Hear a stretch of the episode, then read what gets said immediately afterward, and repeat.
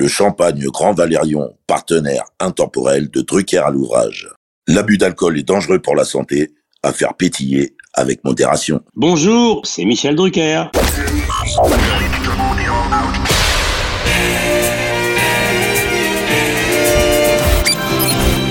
Bonsoir, l'orchestre de stars placé sous la direction de Monsieur Jean-Claude Petit. C'est la première de Champs-Élysées. Nous nous retrouverons tous les samedis à 20h30 sur Antenne 2 pendant 70 minutes environ.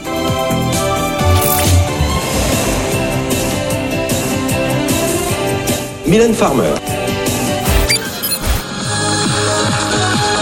Mesdames et messieurs, nous sommes heureux de vous offrir une demi-heure avec Madonna. Poussine, il est là avec Alexia, Anne-Laure, Karine, Mario, Pierre, la troupe, salut Joe. Sur France 2. Bonsoir Michel. Notre cadeau de Noël, génial idée. Votre accueil, c'est le cas de le dire, me va droit au cœur. 55 ans de mémoire télévisuelle collective en une collection prestige de 50 épisodes. Michel a vraiment mis Drucker à l'ouvrage. Bonjour Michel Bonjour David, bonjour Naya, comment allez-vous à LA ça va bien? LA va super bien, vraiment. Je ne voudrais pas donner trop d'indications sur les moments où euh, nous et toi enregistrons, mais nous sortons d'un récent Super Bowl que notre équipe a gagné, donc on est heureux, voilà. Très bien. Il faut savoir que pour les Américains, le Super Bowl, c'est très important. Ah bah écoute, hein, j'ai presque envie de dire que c'est notre tour de France à nous, hein, quelque part. Et le rêve de toutes les stars de la chanson, c'est de chanter à la mi-temps. Du... Exactement, le fameux halftime show. C'était assez génial cette année, avec cette tribu de rappeurs rassemblés, ils ont assuré le show, vraiment. The National Football League welcomes you to the Pepsi Super Bowl 56 halftime show. Alors, merci en tout cas Michel de nous accueillir à nouveau chez toi pour un numéro de Dallo, Drucker à l'ouvrage évidemment, consacré cette semaine à trois amoureux des mots de notre jolie langue française, ayant eu en commun l'initiale de leur patronyme. Aujourd'hui, bienvenue dans l'univers de Nino Ferrer, Jean Ferrat et Léo Ferré. En gros, Ferrer, Ferrat, Ferré. Est-ce que ça te va, Michel, comme programme Très bien, les trois F. Alors, trois personnages très différents, trois artistes très différents, un petit peu de la même génération. Mhm. On va commencer par Nino. Exactement.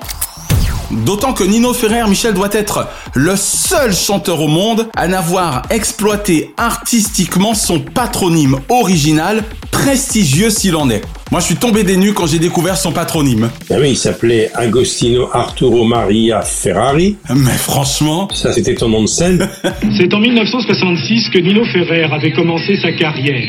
De son vrai nom, Agostino Ferrari. Auteur, compositeur, interprète et acteur aussi, car c'était un bon acteur italien. Est-ce qu'éventuellement, dès le départ de sa carrière, il aurait expliqué un jour pourquoi il a laissé tomber Ferrari? Non, j'ai jamais su. C'est incroyable. Moi, quand j'ai rencontré Nino, ce qui m'a intéressé aussi, c'est ce parcours. Il vient de Gênes, Italie, arrivé en France après la Seconde Guerre mondiale. Eh oui. Mon grand-père, il est arrivé comme ingénieur pour les mines de nickel. Et euh, ouais, il était là à l'année pour plusieurs années. Et c'est là où il a rencontré notre grand-mère. Après, ils sont partis après pour la guerre. Ils se sont retrouvés à vivre en Italie pendant la fin de la guerre. Et moi, quand je l'ai connu, on a parlé d'archéologie, de peinture, car tout en jouant de la musique dans un groupe de jazz amateur, il a fait des études brillantes. Vraie formation. Le problème de Nino, c'est qu'il a jamais été à l'aise parce qu'il m'a dit un jour, j'ai fait 200 chansons, on en a reçu que 3. Aïe, aïe, aïe. Finalement, il en est sorti une vingtaine d'albums d'à peu près 40 minutes chacun, soit approximativement deux centaines de pièces sonores. Et on connaît Mirza, les cornichons, et Oh et un bon, et le téléphone. Eh oui, ça, ça pardonne pas. Gaston, y a le téléphone qui sonne, et y a jamais personne qui répond. Heureusement, il y a également le Sud, qui est Le une des plus bien sûr. On dirait le Sud, le temps. Et puis il y a eu la maison près de la fontaine. Nino, moi je l'ai connu en 72, voilà. J'ai connu même avant. Que 72, c'est une chanson qui m'a marqué puisque quelques années après, même pas, il a enregistré Le Sud, qui reste quand même une très très très grande chanson. Mais c'est vrai que Nino était un personnage compliqué, mal dans sa peau, et sa vie s'est terminée de façon tragique puisqu'il a mis fin à ses jours après une grave dépression. Et on va en parler tout à l'heure. Ça, ça pardonne pas, effectivement. Cette tragique nouvelle, Nino Ferrer s'est donné la mort aujourd'hui dans le Lot. Il avait 64 ans. Nino était un très très bon musicien. Musicien. Il a eu une enfance très particulière. Il est né dans une famille assez fortunée d'ailleurs de Gênes. Je viens d'un milieu bourgeois, mais je n'étais pas en révolte contre ma famille parce que c'était des gens merveilleux, tous euh, nobles d'esprit et généreux et cultivés. Mais il a été élevé de façon assez stricte par des parents qui étaient amateurs de musique classique. Son papa, c'était Pietro, et sa maman, c'est Raymond Magnin, qui était né à Nouméa. Il a grandi aussi à Nouméa, une partie de son adolescence. Ah oui, d'accord. L'Italie, la France, la Nouvelle-Calédonie, il y a pire, hein Absolument. Il a pas mal été baladé, fils unique, entre la Nouvelle-Calédonie, l'Italie, la France, à subir quand même un isolement, on va dire, d'enfant. Étudiant brillant, cultivé, mal dans sa peau, très vite contre le système. C'est surtout le jazz, c'est un très bon jazzman. D'accord. J'ai commencé donc à jouer avec des copains dans un petit groupe de jazz qui s'est amélioré avec les années. J'ai fini par devenir même accompagnateur de, de certaines grandes stars. J'ai été le bassiste attitré de, de Bill Coleman. Il m'avait raconté un jour que lorsqu'il était petit, le jeune Nino, qui maîtrisait assez mal la langue française comme beaucoup d'origine italienne, il avait un accent fort italien, il a beaucoup souffert des railleries à l'école auxquelles il a réagi assez violemment. Ensuite, il est passé par Nouméa et sa scolarité a été marquée par beaucoup de changements d'établissement car il était renvoyé à chaque fois des établissements. Aïe, aïe, aïe. Il était à Henri IV, à Janson de Chailly, Saint-Louis, Saint-Jean-de-Passy, que des établissements assez huppés. hein. Prestigieux, absolument. Dès l'âge de 15 ans, la passion de Nino, c'était le dessin et la peinture. D'ailleurs, il a fini sa vie dans sa ferme du Quercy. Je suis depuis toujours poussé à traduire en langage artistique les émotions qui me bouleversent. C'est pour cela que j'ai sans cesse tenté de dessiner, peindre, écrire. Il peignait beaucoup car il avait tourné le dos définitivement au métier et À la chanson, et au showbiz qui le fatiguait beaucoup. Eh oui. Il a tâté du banjo, de la contrebasse. Il était très très attaché à la revue Jazz Hot, le Vieux Colombier. Il est passé par tous les endroits où on faisait du jazz. On était très très loin de Mirza et du téléphone. En tant qu'étudiant en préhistoire, mais aussi en tant qu'étudiant de musique, il jouait de la contrebasse, et il- mais ça marchait plutôt bien pour lui. Il y a Nancy Holloway aussi, qui à l'époque marchait pas mal, il était son contrebassiste. Il a beaucoup travaillé. Il a fait une licence de lettres obtenue en 53 et qui était axée sur l'ethnologie et l'histoire des religions. Ah, c'est vraiment ce qu'on peut appeler une tête bien pleine. Donc on était très très très très loin de l'image du Nino de Mirza. Exactement. Ah Ouais, avec une tête bien pleine. Vous avez pas vu Mirza? La la la la la Vous avez pas vu Mirza? Voilà, il y a un groupe qui a beaucoup compté pour lui qui était les Dixie Cats, c'était du jazz. Et puis il y a quelqu'un qui s'appelle Richard Bennett qui a été quelqu'un d'extrêmement important pour lui. Nino, c'est une carrière en Italie, beaucoup. Évidemment, c'est un Italien, faut le savoir. Mais qu'on a quand même très vite adopté, hein, visiblement. En France, je veux dire. Oui, oui, absolument. Il a présenté des shows à la RAI. Il est très, très, très célèbre ici dans son pays d'origine. Selon mes calculs temporels, est-ce qu'il n'aurait pas été un bon client de Tilt Magazine au milieu des 60s, précisément avec Mirza ou le téléphone notamment? Parce que c'était la même période, donc j'en ai déduit qu'avec un peu de chance, le jeune animateur Michel Drucker avait peut-être reçu Nino Ferrer pour Mirza et ou le téléphone dans Tilt Magazine. Peut-être pas dans le tilt, mais dans les émissions que je faisais à l'époque avec Michel Arnaud, ma productrice, qui l'avait connu au cabaret, car il a fait aussi beaucoup de cabaret. Ouais. Mais c'est vrai qu'il était assez insaisissable, Nino. Je l'ai jamais connu détendu et de bonne humeur. Il était toujours en pétard après ce métier, qu'il ne comprenait pas ou qu'il ne comprenait pas. Nous vivons dans un monde tellement ahurissant d'incohérence que on peut difficilement se prendre au sérieux. Il avait un côté rebelle. Et pourtant, on ne peut pas dire que le public l'ait boudé ou que ses pairs l'aient franchement battu froid. A priori, le souvenir lointain que j'ai de lui était vraiment quelqu'un qu'on aimait dans le milieu. Oui, mais c'était pas ça le problème. Le problème, c'est que lui était mal à l'aise sur le plan artistique. Mmh. Il ne se reconnaissait pas Dans ce showbiz. dans ses tubes qui étaient plus des gags qu'autre chose. Surtout quand on voit sa formation. Mais absolument, c'est-à-dire que vous avez pas vu Mirza, c'est né d'un gag. Un copain à lui qui a perdu son chien, il Oui, son chien, exactement. c'est né d'un gag et c'est devenu un tube énorme. Où est donc passé ce chien?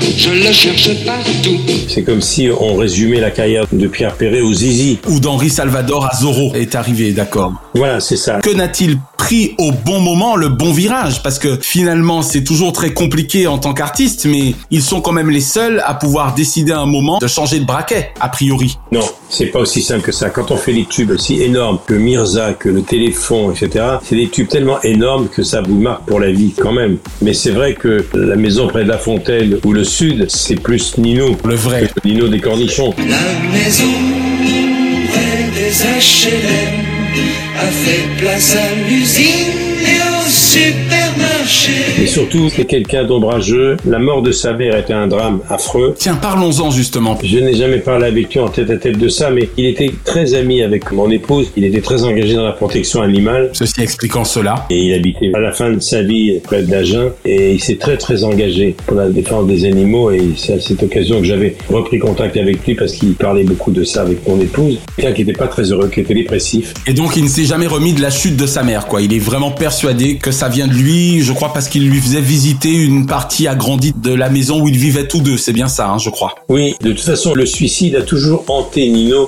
dès qu'il était adulte. Et c'est vrai que dans les années 97-98, quand l'état de santé de sa maman laisse plus de doute quant à sa fin prochaine, il a commencé à écrire un journal intime et il a considéré qu'il était en partie responsable de la mort de sa maman. De son départ, ouais. C'est les mystères des artistes. Ou même de la vie, voilà, ça reste inexplicable. Faut pas chercher à comprendre. Surtout Nino, moi je garde un souvenir. Ma première grande gaffe, et peut-être une de mes plus grandes gaffes à la télévision, c'était avec lui. Dis-nous tout. Je présentais une émission d'été et j'étais en duplex avec Gérard Klein de plusieurs lieux différents l'été. Ouais. Je me suis trouvé à Banyuls ou à Cerbère près de la frontière espagnole. Et il était là, il vient répéter. J'avais un très bon contact avec lui et il me présente une créature sublime. Il me la présente, mais comme on présente quelqu'un, dit je te présente un tel. Très bien. Et je lui dit, disons, tu as vraiment bon goût, comme on le dit, comme ça. C'est ça. Et puis le soir en direct, je sais pas ce qui me prend. Oh mon Dieu, tu en as parlé. Je suis en direct et je lui dis, Nino Ferrer, qui est un homme de goût, Jean-Luc Poufreuve, cette ravissante créature qui est à côté de la caméra que j'aperçois. Et je lui dis, direct, tu as vraiment bon goût. Et cette créature... Elle n'était évidemment pas son épouse. Son épouse. je l'ai senti se crisper un petit peu. Et pour cause. Et c'était un gag entre nous pendant longtemps. T'en as fait beaucoup des comme ça, Michel, franchement. oui, oui, j'en ai fait une autre un jour dans une émission de Champs-Élysées, je crois. J'étais avec Gainsbourg. Gainsbourg et Whitney. Non, non, non, non, non. Ah oui, ok, non, tu parles d'autres choses encore. J'en ai d'autres avec Gainsbourg. Ah ok, d'accord. Je vais te parler de celle-là. Dans une émission, et je suis avec Serge, et au premier rang, il y a Eddie Mitchell et son épouse. Et je sais pas ce qu'il prend à Serge. Je lui dis alors Serge, les tournées, t'en as fait les tournées. Il n'avait pas bu que de l'eau, il me dit, oh bah oui, dit, c'est ce que c'est, on a fait les tournées ensemble. Et il me dit, je cite Serge. Devant l'épouse d'Eddie, donc. Et il dit, oui, on n'a pas tiré que des belles. Oh, et là, je me crispe. Même chose que pour Whitney Houston. Et il dit, Ah, hein, il dit, oh. hein, tu te souviens, hein, tu te souviens, t'étais dans quel gala? Et c'était pas terrible. hein. Et il oublie complètement que Madame Eddie Oh, Mitchell, mon Dieu. et l'officiel Madame Mitchell, est assis à côté de son mari. Alors il chante, et puis après la chanson, je me retourne, et à côté d'Eddie, le siège était vide. Ça, c'est mes titres de gloire de gaffeur. Aléa du métier. Alors pour en revenir à Nino Michel, j'ai une question en rapport direct avec son mal-être euh, eu égard à la profession, Drucker à l'ouvrage. N'est-il, selon toi, l'un des rares artistes que tu aies connu renoncer de son vivant à sa carrière musicale? Oui, avec Ferrat, on en parlera tout à l'heure. Voilà. Et Ferrat, il a renoncé à la scène, pas au disque. Mais je te dis, un jour, il était en pétard et il me dit, t'imagines, j'ai fait 200 chansons, les gens en connaissent que trois, et il était peintre. Il me dit, c'est comme un peintre prolifique dont on ne connaîtrait que trois tableaux, Ça c'est clair. car tous les autres sont dans les coffres. C'est dans cette maison du Quercy qu'il vivait avec toute sa famille et ses animaux familiers. C'est là qu'il continuait à composer, loin du stress de la ville et des sunlight. Et un jour, il a décidé de tourner la page. Le tournage. Est-ce que les médias d'ailleurs ont quand même attiré la lumière sous son autre aspect artistique, à savoir notamment la sculpture, la peinture? Pas vraiment, c'est ce qui le rendait malheureux. C'est ce qui l'a marqué. Et d'ailleurs, c'est très étonnant la fin. Quand je pense à Lino, je pense à sa fin tragique. Sa femme Kinou était inquiète, il était un petit peu dépressif et il avait annoncé à ses amis, après le décès de sa maman, il s'enfonce dans une profonde dépression qui inquiète ses proches. Il arrête ses enregistrements, il reste prostré dans sa solitude et Kinou, qui était sa femme, a fait venir un médecin et il déclare euh, je vais mettre fin à mes jours dans deux jours. Personne ne le prend au sérieux. Eh oui, pas même le médecin. ouais. Voilà, on lui prescrit des anxiolytiques qui le font plonger dans un état d'intense exaltation. Et le jour suivant, il avait dit Maintenant, vous m'appelez Don Nino Ferrer, en référence à Don Quichotte, avant de se dévêtir et de plonger nu dans la piscine de sa propriété. Il était déjà dans l'état second. Et le lendemain matin, Il a mis fin à... il s'est arrangé pour éloigner sa femme en lui demandant d'aller disperser les cendres de Mounette, sa maman, dans le jardin. Et il l'a rejointe. Voilà, et il a déposé les cendres dans différents endroits de sa propriété. Et il a pris sa voiture, il s'est rendu dans un champ d'où il appréciait la vue sur la région du Quercy qu'il adorait. Et le fusil. Et il s'est donné la mort d'un coup de fusil. Ouais, exactement. C'est C'est une fin très tragique. En juillet 98, Mounette meurt, laissant un vide certain dans l'existence de Nino. Car le 13 août 98, le chanteur se tire une balle dans le cœur, en plein champ de blé situé à quelques kilomètres de chez lui. Il aurait eu 64 ans deux jours plus tard. Ça m'a laissé un souvenir très fort. Il était excessif, il était ultra sensible, il était contradictoire. C'est un grand artiste, Nino. Ses cendres sont dispersées à plusieurs endroits, dont une partie dans le cimetière communal euh, du petit village du Lot où il a terminé sa vie. Il a terminé sa vie assez malheureux, euh, incompris. On a oublié que c'était autre chose qu'un chanteur de tube gag. Exactement. Alors dans quelques instants, nous allons parler de Jean Ferrat, mais on va tâcher de terminer sur une note positive concernant ce grand monsieur de la chanson française qui était Nino Ferrer, puisque toi qui résides une partie de l'année à Égalière, eh bien précisément, que t'évoque le tube le Sud? Ah ben le Sud, c'est une chanson magnifique. On dirait le Sud. Le temps dure longtemps. Tous ceux qui connaissent le sud de la France sont sensibles à cette chanson. Elle est magnifique, sincèrement. Il a chanté magnifiquement bien. C'est une chanson qu'on n'entend plus d'ailleurs, c'est tout à fait étrange. Oui, c'est dommage. Très prochainement, je la rediffuserai un dimanche après-midi, choisi par un artiste. Je la choisirai moi-même comme coup de cœur des chansons qu'on n'entend plus. Ah, ça c'est bien. Mais La Maison près de la Fontaine, c'est magnifique. Hein. Également, bien sûr. Il y a une émission, un télécrochet de M6 que je n'ai jamais suivi, sauf le jour où ce jeune chanteur a repris Nino Ferrer, parce qu'évidemment, la profession en avait parlé, et que j'ai eu envie d'entendre sa version. J'ai vraiment une affection particulière pour Steve Estatoff en général, et pour sa version du Sud en particulier, avec sa voix de rocker. Je ne sais pas si tu te souviens de ce jeune homme que tu as peut-être reçu. Ah oui. Steve Estatoff dans le Sud, c'était quelque chose.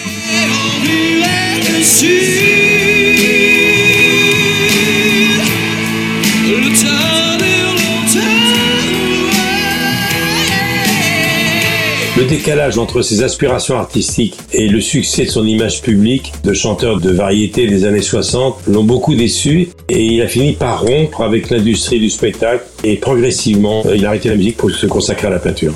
Exactement. Voilà. Nino Ferrer, le premier de nos trois F du jour. Alors, avec ses origines familiales, son patronyme et la période au cours de laquelle il est né, j'ai presque envie de dire que l'existence de Jean Ferrat n'était pas nécessairement bien engagée. Hein, c'est le moins qu'on puisse dire, Michel. D'abord Jean, Jean il est le fils de Natcha, version yiddish du prénom biblique Menassé, en hébreu Ménaché, Tannenbaum, puisque c'est le nom de Jean Ferrat, Tannenbaum. Et voilà. Et on rappelle quand il est né, hein, surtout. Jean Ferrat, il est né le 26 décembre 1930. Voilà. Et il est mort le 13 mars 2010. Et son papa, émigré russe, qui est venu en France en 1905, naturalisé français en 1928, et sa maman s'appelait Antoinette Malon. C'est une famille originaire d'Auvergne pour sa maman. On peut pas comprendre Jean Ferrat si on comprend pas son passé, si on ne rappelle pas que son père est allé à Drancy, comme mon père d'ailleurs. Comme le tien. Et il a pas eu la chance qu'a eu mon père. D'en revenir. Il est mort à Auschwitz. Ça, ça marque à jamais évidemment. La mère de Jean, Antoinette, lui dit, tu sais, ton père est juif. On a su qu'il était arrêté. Et sa maman, à ce moment-là, lui dit, il faut qu'on parte se cacher. On retrouve tout ça dans Nuit et brouillard, évidemment. Ils étaient vingt et cent, ils étaient des milliers, nus et maigres, tremblants dans ces wagons plombés. Mais quand on écoute Nul ne guérit de son enfant, il y a également la Shoah qui apparaît. Exactement. Dans quelques phrases. Nul ne guérit de son enfance, de son enfance.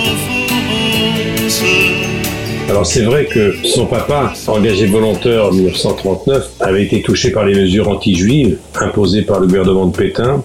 Il a refusé de partir, ça Jean m'avait raconté, pour la zone occupée. Ouais. Peu après, durant l'été 42, il est arrêté et interné à Drancy, puis déporté par le convoi 39 du 30 septembre 1942, l'année de ma naissance. Mon Dieu, et peu de temps d'ailleurs après ta naissance. Oui, absolument, un mois après ma naissance, même pas. Même pas, 18 jours. Oui, absolument, je suis né le 12 septembre 1942, et le 30 septembre, le convoi qui partait pour Auschwitz a emmené le papa de Jean. À Auschwitz, son père a été assassiné dans le cadre de la solution finale. Ferrat évoquerait la disparition de son père, dans les brouillards bien sûr. Le portrait d'une personnalité secrète dont la vie reste à jamais secouée par un drame familial survenu dans l'enfance, un drame de l'histoire dont toute l'horreur est évoquée dans une seule chanson. On peut pas parler de Jean Ferrat sans parler de tout ça, et c'est vrai que ça nous a beaucoup rapprochés puisque on avait ça en commun. Alors Jean, évidemment Jean Ferrat, c'est que des chansons inoubliables. D'abord c'est ma môme. Ma môme, elle joue pas les starlettes, elle met pas des lunettes de soleil, elle pose pas pour les magazines, elle travaille en usine. Son premier succès quand il vit à Ivry, j'ai des amis très proches qui étaient ses voisins, Ouais. ce sont des chansons inoubliables. c'est évidemment Aragon. Et Eh oui, dont on parlera. C'est ma France, évidemment. De ce que j'ai vécu à ce que j'imagine, je n'en finirai pas d'écrire ta chanson, ma France. Mais quel amoureux des mots lui aussi, sincèrement. Hein. Voilà, et surtout, quelle belle idée d'avoir adapté et d'avoir mis en musique les poèmes d'Aragon. D'Aragon, exactement. J'ai mis les quatre derniers textes en musique, euh, les quatre derniers poèmes d'Aragon, et je me suis dit maintenant c'est plus la peine d'attendre. euh, Ferrat-Aragon, euh, voilà un duo indissociable. Mais son premier 3-30 tours en 61, c'est Deux enfants au soleil qui ont été si bien chantés par Isabelle Aubray.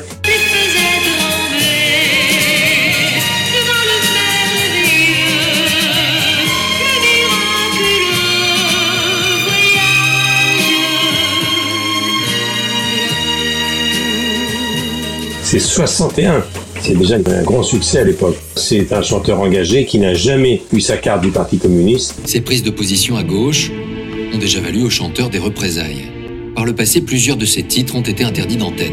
Et on ne peut pas parler de Jean si on ne parle pas de sa vie personnelle. La chanteuse Casey Sèvres, qui était une chanteuse cabaret avec lui très douée, dont il élèvera la fille Véronique Astel, née en 53 de- d'un premier mariage. Ils, sont, ils se sont rencontrés donc euh, au cabaret. Et puis, euh, vraiment, j'ai commencé à vivre avec eux deux quand j'avais 9 ans. Il l'a considéré comme sa fille. Jean, c'est aussi ce drame que Christine Sèvres, qui était plus connue que lui au cabaret quand il a commencé, a été là dans les périodes sombres. Lui est devenu ce qu'on sait. Ce qu'il est, ouais. Elle est restée une chanteuse de cabaret talenteuse, mais, mais moins dans la lumière que lui. Eh oui. Elle, elle voulait devenir vedette, lui pas. C'est incroyable. Il y, a, il y a un drame là. Et elle lui reprochait parfois d'écrire pour d'autres que pour elle. Et puis ensuite, ils sont partis en Ardèche. Pourquoi? Parce que c'est là où elle se reposait alors qu'elle était déjà malade. Il a choisi l'Ardèche, il y est resté jusqu'à la fin de sa vie. Et c'est vrai que c'était aussi un de ses drames parce que ils sont partis tous les deux ensemble et c'est lui qui est devenu une star. Alors c'est vrai que la voix de Jean Ferrat, elle est inoubliable. C'est La matinée qui était une chanson magnifique avec Christine Sèvres. La matinée se lève,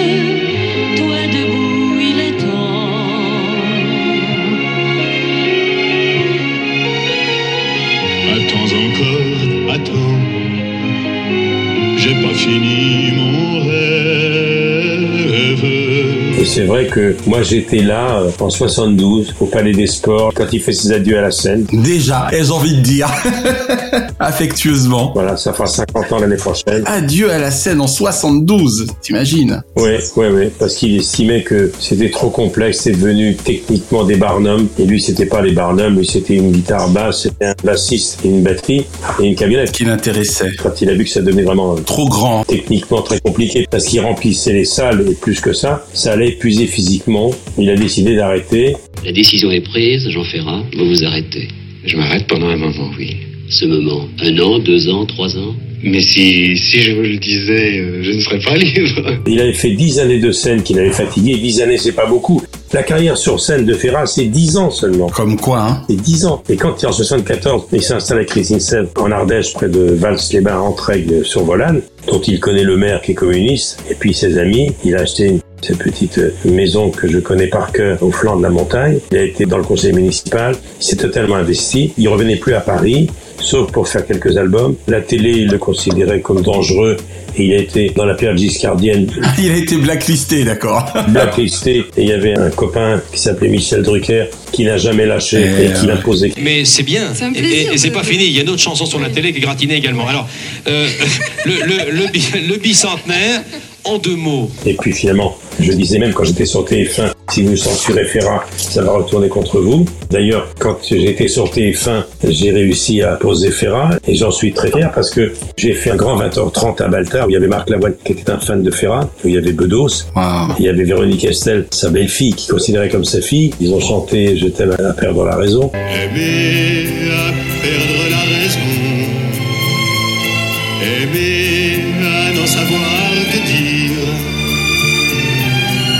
il avait une chanson sur son album, c'est important de savoir, il fallait oser faire ça, et surtout sur TF1, qui s'appelait À la Une.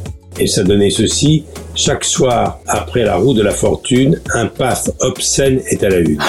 C'était une charge terrible contre la télévision privée qui était TF1 triomphant. Ah oui, en effet. Ce soir, ce soir, formule. Un paf obscène, un paf obscène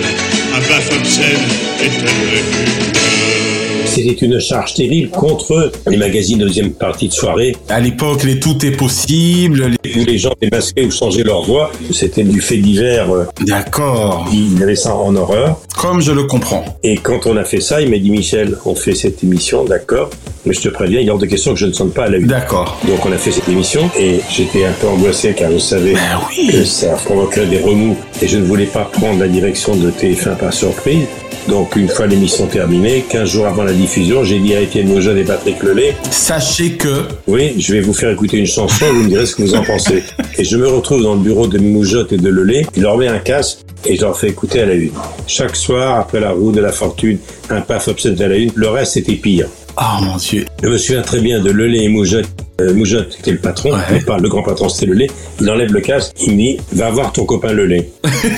Sous-entendu, règle ça avec lui. Oui, règle ça avec lui. Courage, Fillon. Et Lelay m'a dit, bien entendu, tu te fous de ma gueule. Sinon, je le tutoyais parce qu'on avait presque grandi ensemble. Oui, bien sûr. Et hasard fait qu'on s'est retrouvés, moi sur TF1 et lui le patron du groupe. Et j'ai dit, écoute Patrick, il me dit, il faut que j'en parle à Martin Bouygues. Oh là là. Il me dit, mais c'est une insulte à la télévision privée et il va chanter ça chez nous. J'ai dit oui, sauf que si on enlève ça, ça va faire un tel scandale. Un pataquès Eh oui. Ça va se retourner contre vous. Et j'étais un bon avocat, je lui ai dit, vous savez, dites-vous bien que si vous passez cette chanson, TF1 va en sortir grandi. Grandi, bien sûr. Parce qu'on dira, voyez, nous sommes quand même vachement des libéraux, on laisse Jean librement chanter ce qu'il veut. Donc on l'a fait, mais je m'angoissais beaucoup parce que le lait m'avait dit, bon écoute, d'accord, d'accord, on l'a pas, rendez-vous le lendemain matin à l'audimat. Et fort heureusement, celui-ci fut bon. Et c'est le plus gros score quand j'étais sur TF1, c'était à l'époque 44% de marché. Ah là là là là là là. C'était stratosphérique et en effet 8 millions de gens. Et bien entendu, TF1, mais on peut le dire maintenant, ni Étienne Moujotte, ni Patrick Lelay. ne m'en voudront pas de le dire, ils ne sont plus là, paix à leur âme. Exactement, paix à leur âme. Ils ont dit, voyez, euh, on était tout à fait d'accord avec. C'était, c'était une très bonne idée. bien sûr, c'est génial. Drucker à l'ouvrage. Tu faisais tout à l'heure justement référence à Aragon, que pour ma part j'ai forcément admiré dès mes années collège. Et j'ai envie de te demander, puisque là encore c'est assez incroyable d'avoir à le penser comme ça, mais oui, Michel Drucker a pu techniquement recevoir Aragon. Donc pour le coup, as-tu eu l'opportunité de connaître et de recevoir l'immense Louis Aragon, dont Jean Ferrat a si bien musicalisé les vers, Michel? Non, mais je suis allé à la fondation, on a tourné à la fondation. Ouais. Je l'ai croisé, mais j'ai pas eu l'occasion de balader longtemps avec lui. Je l'ai croisé avec son épouse, qui était sa muse. Ah oui, donc au moins tu connais Louis Aragon, au moins. Oui, bien sûr. C'est génial. Aimer à perdre la raison, c'est Aragon qui s'adresse à sa muse, à, à la femme de sa vie, mis en musique par Ferrat. Donc j'ai croisé Elsa Triolet et Louis Aragon un jour. J'ai pas eu l'occasion d'en reparler beaucoup, mais je sais que lorsqu'il a sorti cet album où il y avait pour la première fois tous les poèmes d'Aragon mis en musique par lui, c'était un choc considérable. Par Ferrat, ouais, ça c'est clair. Il a fait connaître Aragon. Ah oui, il a dû faire effectivement beaucoup pour l'œuvre auprès, j'ai envie de dire, de l'éducation nationale notamment. C'est considérable. Jean euh,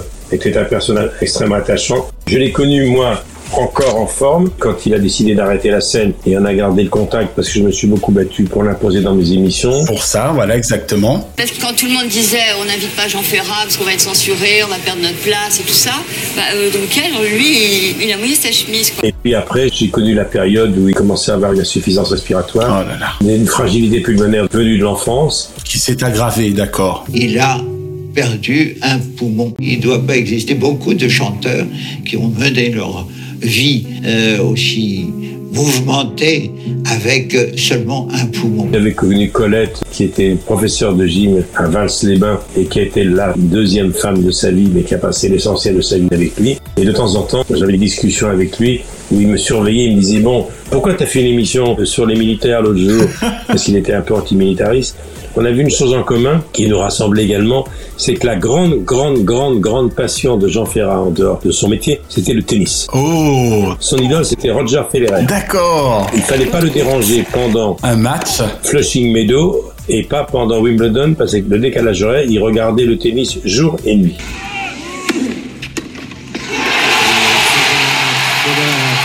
En manchette 0, 6-1, 7-6, 6-4. D'accord, ça c'est génial. Roger Federer, c'est incroyable. Et j'ai passé des moments magnifiques dans sa maison au bord du fleuve, à Aubenas. J'ai gardé des amis là-bas, j'y vais encore de temps en temps. Le jour de ses obsèques, j'avais convaincu ma direction, Patrice de Carolis et Patrice Duhamel. Je leur ai dit, vous devriez retransmettre les obsèques de Ferrat. Mais il me dit, mais un mardi après-midi, il n'y aura pas un rat. J'ai dit, détrompez-vous. Si vous retransmettez les obsèques de Ferrat, la France va s'arrêter de travailler pendant une heure. Les ouvriers, les paysans, le monde ouvrier et la France populaire, France de Ferrat, va s'arrêter. Et quel en fut le verdict? Tout de suite, en direct de son village de l'Ardèche, France 3 accompagne Jean Ferrat dans sa dernière demeure.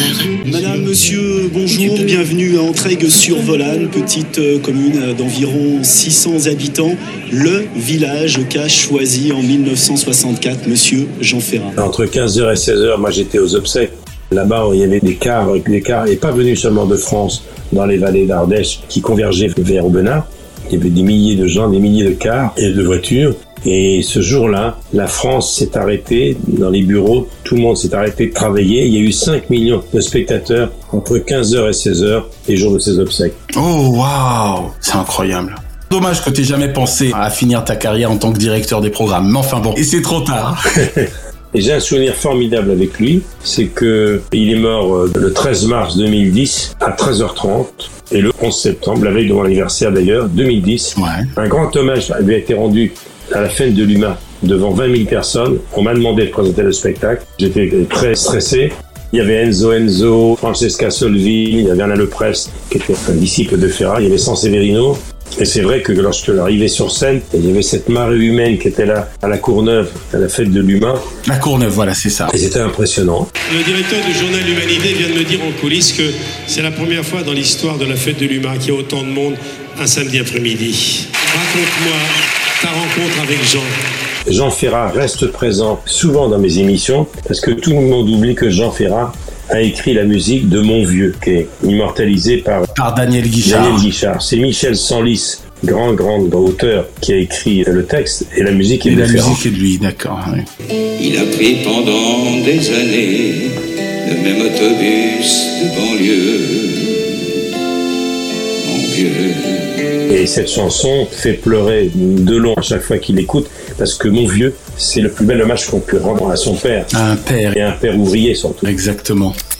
Alors, ce qu'il y a de fabuleux dans vos rapports, si je puis dire, c'est un peu l'objet de ma prochaine question, mais j'ai presque envie de tourner cette question en une remarque, c'est que Jean Ferrat renonça à sa vie publique précisément au balbutiement de ta carrière artistique à toi. Et pour autant, je n'ai pas le sentiment qu'il t'ait oublié dans cette amitié professionnelle et personnelle qui vous lia. Oui, on a été très très amis. Quand il venait à Paris de temps en temps, on a eu Gérard Mess, son producteur, je pense à lui aujourd'hui, qui s'occupe du patrimoine. Il y a bien sûr Elisabeth Aubray, qui a été une de ses grandes interprètes. Et c'est vrai qu'on est resté très proches. Je lui ai présenté des artistes qu'il voulait rencontrer. Il venait à Paris, on se voyait de temps en temps. On se parlait souvent et je me souviens Olivier Besancenot. Ouais. Le jeune Olivier Besancenot. Jeune et brillant. Enfin, moi, je l'adore en tout cas. Et brillant de la gauche, la gauche-gauche, le petit facteur de Neuilly. Je lui ai consacré un dimanche. Et ensuite, on va bavarder avec elle.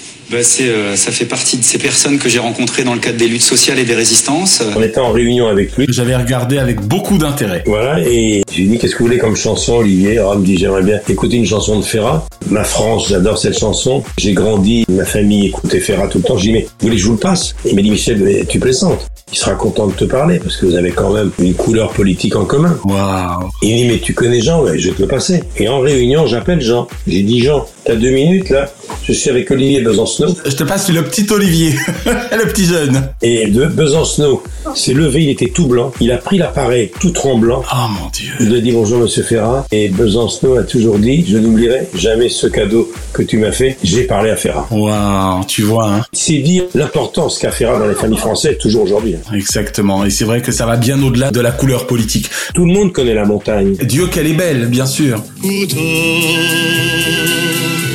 que la montagne est belle,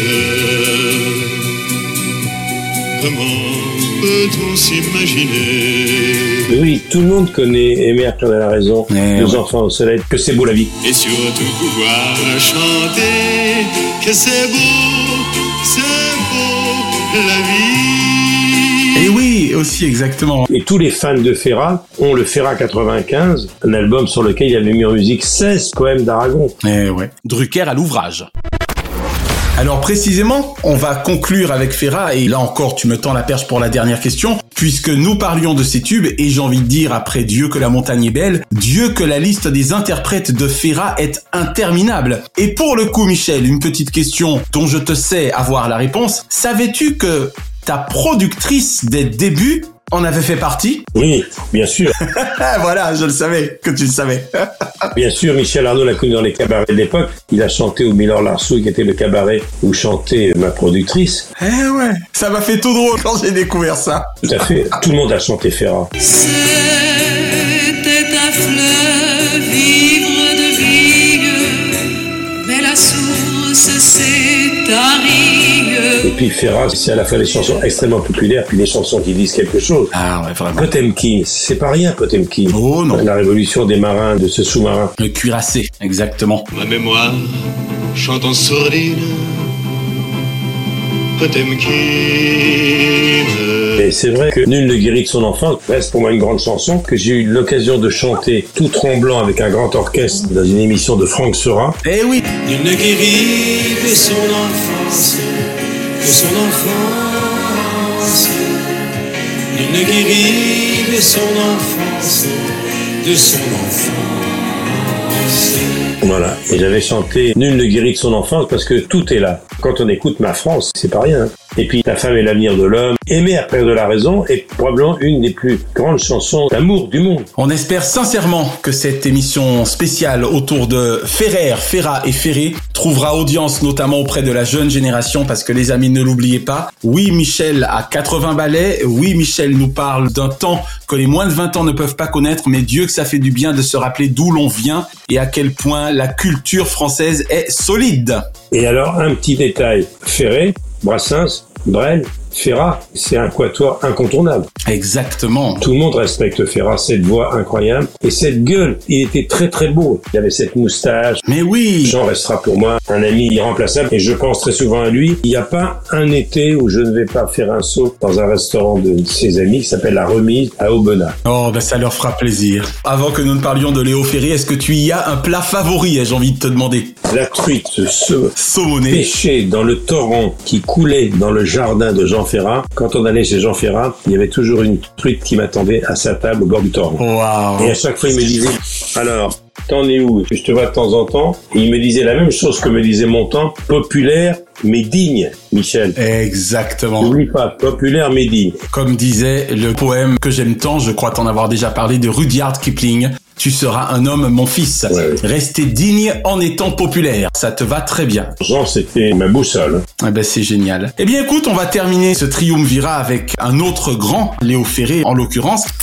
Il n'y avait qu'un amoureux fou de la langue française comme Léo Ferré pour nous dire adieu un jour de fête nationale. Ah oui, alors Léo, je suis presque intimidé parce que je suis impressionné de parler de Léo parce que c'est l'homme qui m'a impressionné le plus. Carrément. Bon, il est né à Monaco, Il était né à Monaco, habitait l'Italie, mais a vraiment connu le succès à Paname. il est mort le 14 juillet 1993 en Toscane en Italie. Alors qu'il s'apprêtait à donner des représentations au Grand Rex, Léo Ferré nous a quittés. Écrivain, poète, chanteur, dérangeur et subversif, il avait le mérite de ne laisser personne indifférent. Alors, auteur évidemment, compositeur, interprète, pianiste, poète, quarantaine d'albums originaux, il a touché à tous les styles. Culture musicale immense, il a dirigé des, orchestres symphoniques à l'occasion d'enregistrements. Évidemment, quand on pense à Léo, on pense à l'anarchiste. Eh oui, entre autres. Hein un jour, j'avais dit à Léo, c'est quoi un anarchiste? Il m'avait dit, ben, regarde dans le dictionnaire. Alors, je vais vers le dictionnaire et j'ai lu opposition à toute autorité d'où qu'elle vienne. C'était ça, Léo. CQFD. Déjà, Ferré fait du Ferré, ce mélange détonnant de poésie et d'anarchie, une idée qui l'a séduit très jeune. J'avais 14 ans, j'ai regardé un, il y avait un petit Larousse. J'ai regardé Anarchie, allez savoir. Et j'ai vu, simplement, et pas autre chose, négation de toute autorité, d'où qu'elle vienne. Je me suis mis à pleurer. Alors Léo, c'est bien de parler d'où il vient quand même. Son papa s'appelait Joseph, Euh, c'est très étonnant comme parcours. Il était directeur du personnel du casino de Monte-Carlo. Et sa maman était Marie Scotto, couturière d'origine italienne. Léo, c'est un personnage hors norme, une grande culture. Moi j'ai quelques souvenirs avec lui, mais surtout avec le temps. Ouais. C'est une chanson que je réécoute régulièrement. Avec le temps, avec le temps va, tout s'en va, on oublie le visage Et c'est terrible parce que avec le temps, on va tout foutre le camp, etc.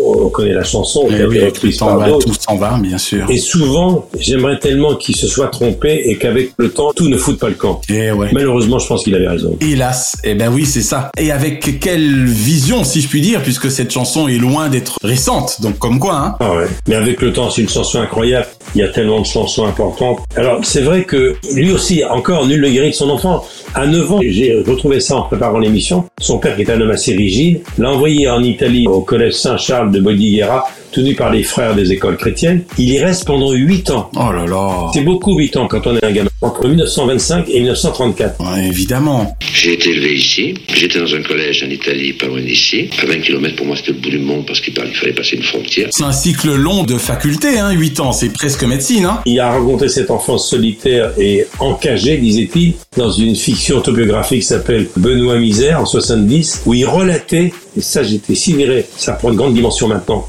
par rapport à l'actualité, il relatait notamment avoir été victime de pratiques pédophiles du surveillant général. Ah là là. Et c'est pas d'hier. Eh oui, et voilà, on y revient. Et c'est pas d'hier. En même temps, nous sommes bien naïfs, hein. Les gestes de ce type euh, ressemblaient plus pour, euh, je pense qu'il voulait se dédouaner à, à de la culture physique qu'à une ingérence euh, précise sur les parties euh, honteuses. Là aussi, j'aimerais dire des choses sur Léo qu'on dit pas souvent, c'est que il a fait des études de droit et il a fait Sciences Po, section administrative. Personne peut imaginer ça. Son condisciple en 1935, c'était François Mitterrand. C'est incroyable. Voilà, ils sont croisés en 37. 37, c'est l'année de- du Front Populaire. Front populaire, oui, 36, ouais, voilà. 37, c'est le premier congé payé du Front Populaire. Et Heureux temps des vacances, où chacun, fuyant la ville, s'évade des soucis quotidiens.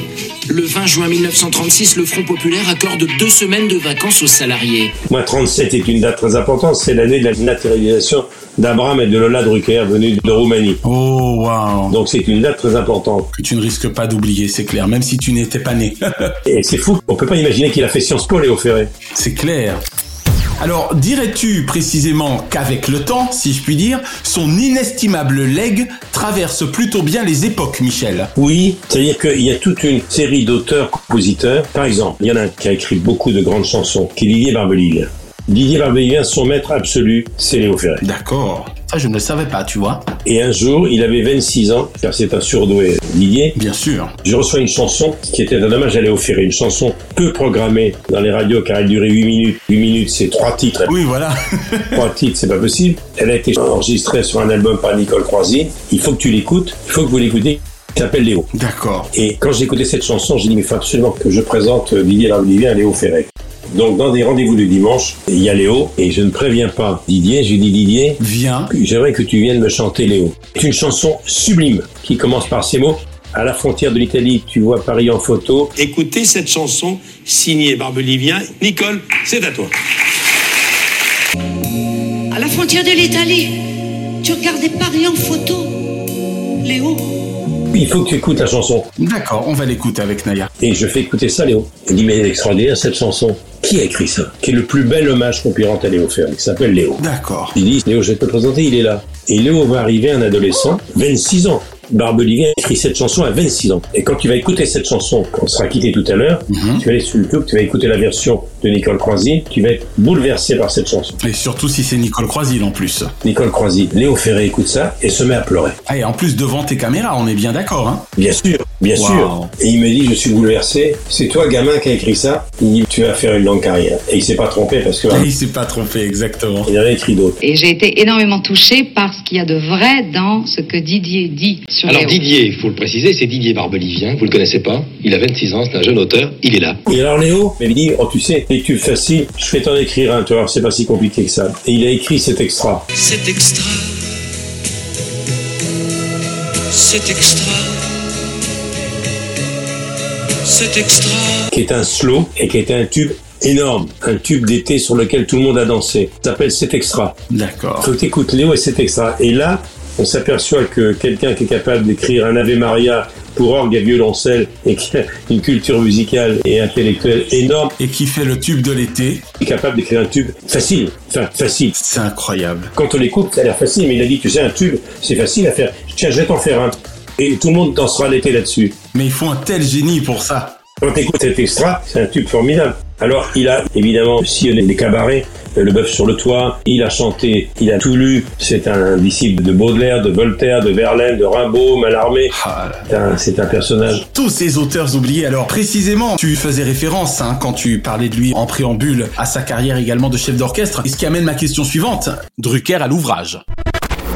Est-ce que Michel Drucker a été amené à recevoir le Léo Ferré, chef d'orchestre symphonique? Non, mais je suis allé l'interviewer à l'Opéra Comique où il dirigeait un orchestre. Je suis allé l'interviewer l'après-midi et on a parlé que d'animaux. D'accord. Il m'a parlé de sa guenon et moi de ma chienne.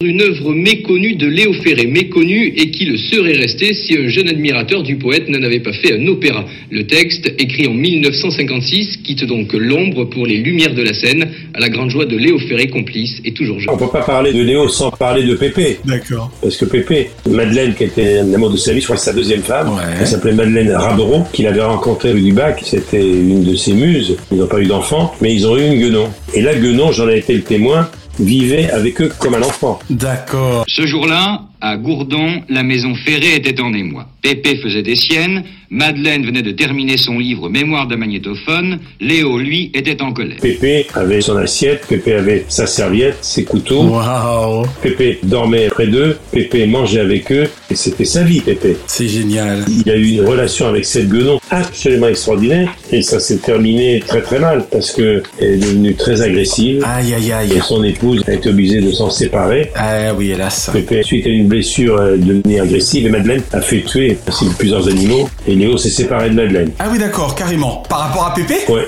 ouais, ouais. Oula Avril 68. Dans une crise de désespoir, Madeleine fait abattre des animaux qu'élevait le couple, dont Pépé, une guenon chimpanzé. Et la chanson Pépé est le requiem de ce drame intime. Avait les yeux comme des lucarnes, épais, comme on en voit dans le port d'Anvers. D'accord. Et ce jour-là, il a dû dire à Madeleine, tu te doutes bien Madeleine que ce n'est pas un vieux singe qu'on apprend à faire la grimace. Mon dieu. Exactement. Je reviens juste un petit mot sur le succès de cet extra qui était en 69. Et toute la jeunesse découvre cette chanson qui est un énorme tube et découvre Ferré. Et juste après la libération sexuelle, en plus, j'imagine. Voilà, c'est ça qui était extraordinaire. Alors c'est vrai que Ferré, qui était une encyclopédie, qui était un grand musicien, un grand auteur et quelqu'un d'extrêmement cultivé, avait des côtés comme ça assez extraordinaires. C'est génial. Il a écrit beaucoup, il a publié beaucoup, il était extrêmement respecté. Alors Michel, l'une de mes dernières questions, et nous en conclurons ensuite avec évidemment tes chansons de chacun préférées, comme la tradition le veut.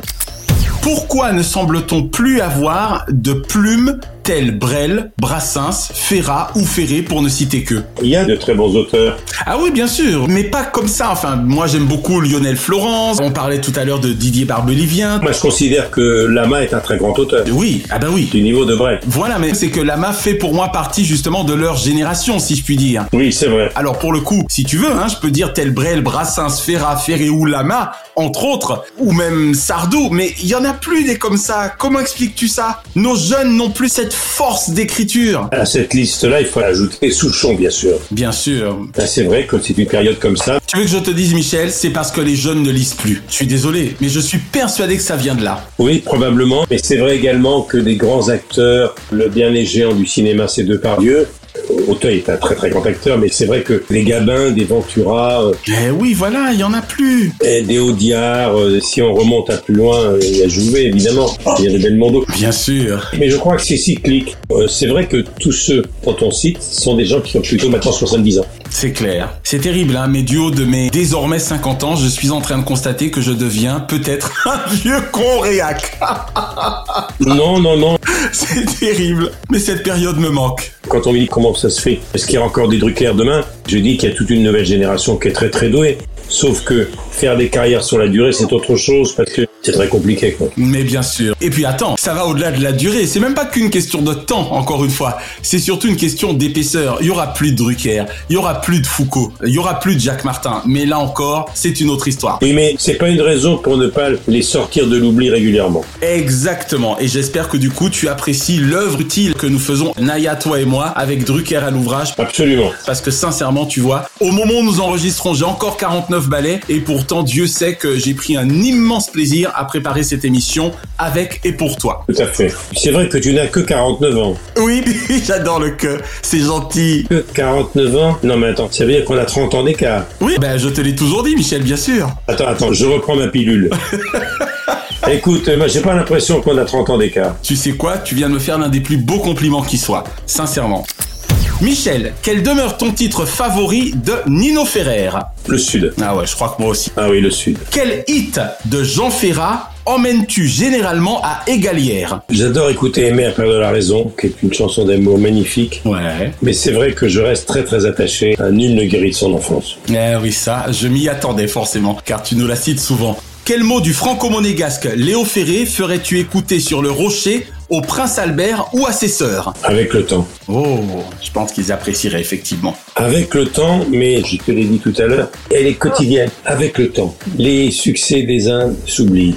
Souvent, les gens oublient les autres. Tout va trop vite. Les politiques, n'en parlons pas. Exactement. C'est-à-dire que tout s'oublie. C'est ça qui est terrible. Avec le temps, c'est pour ça que c'est une chanson absolument incroyable. Et c'est vrai que j'aimerais tellement qu'il se soit trompé, mais à chaque fois, je lui dis, tiens, si Léo était là, il dirait, toi, je te l'avais dit. Exact. Et c'est pour ça que je suis très content, en même temps, je te dis, de Drucker à l'ouvrage, parce que toi et moi savons que quand nous ne serons plus là, eh bien, des choses pareilles, et notamment grâce au numérique, nous survivrons, et je trouve ça magnifique. Non, mais ce qui est terrible, c'est qu'avec le temps, tout fout le camp, et on oublie tout, et on oublie également ce que les gens ont fait de mal. C'est-à-dire que L'imposture s'oublie, la trahison s'oublie, ouais. les retournements de veste s'oublient. Et ça, c'est plus grave de l'oublier, exactement. C'est ça, tout s'oublie. C'est-à-dire ça va tellement vite maintenant, c'est pas normal qu'on n'entende pas assez Brel. Bien sûr que non, évidemment. Ne me quitte pas, il faut oublier, tout peut s'oublier.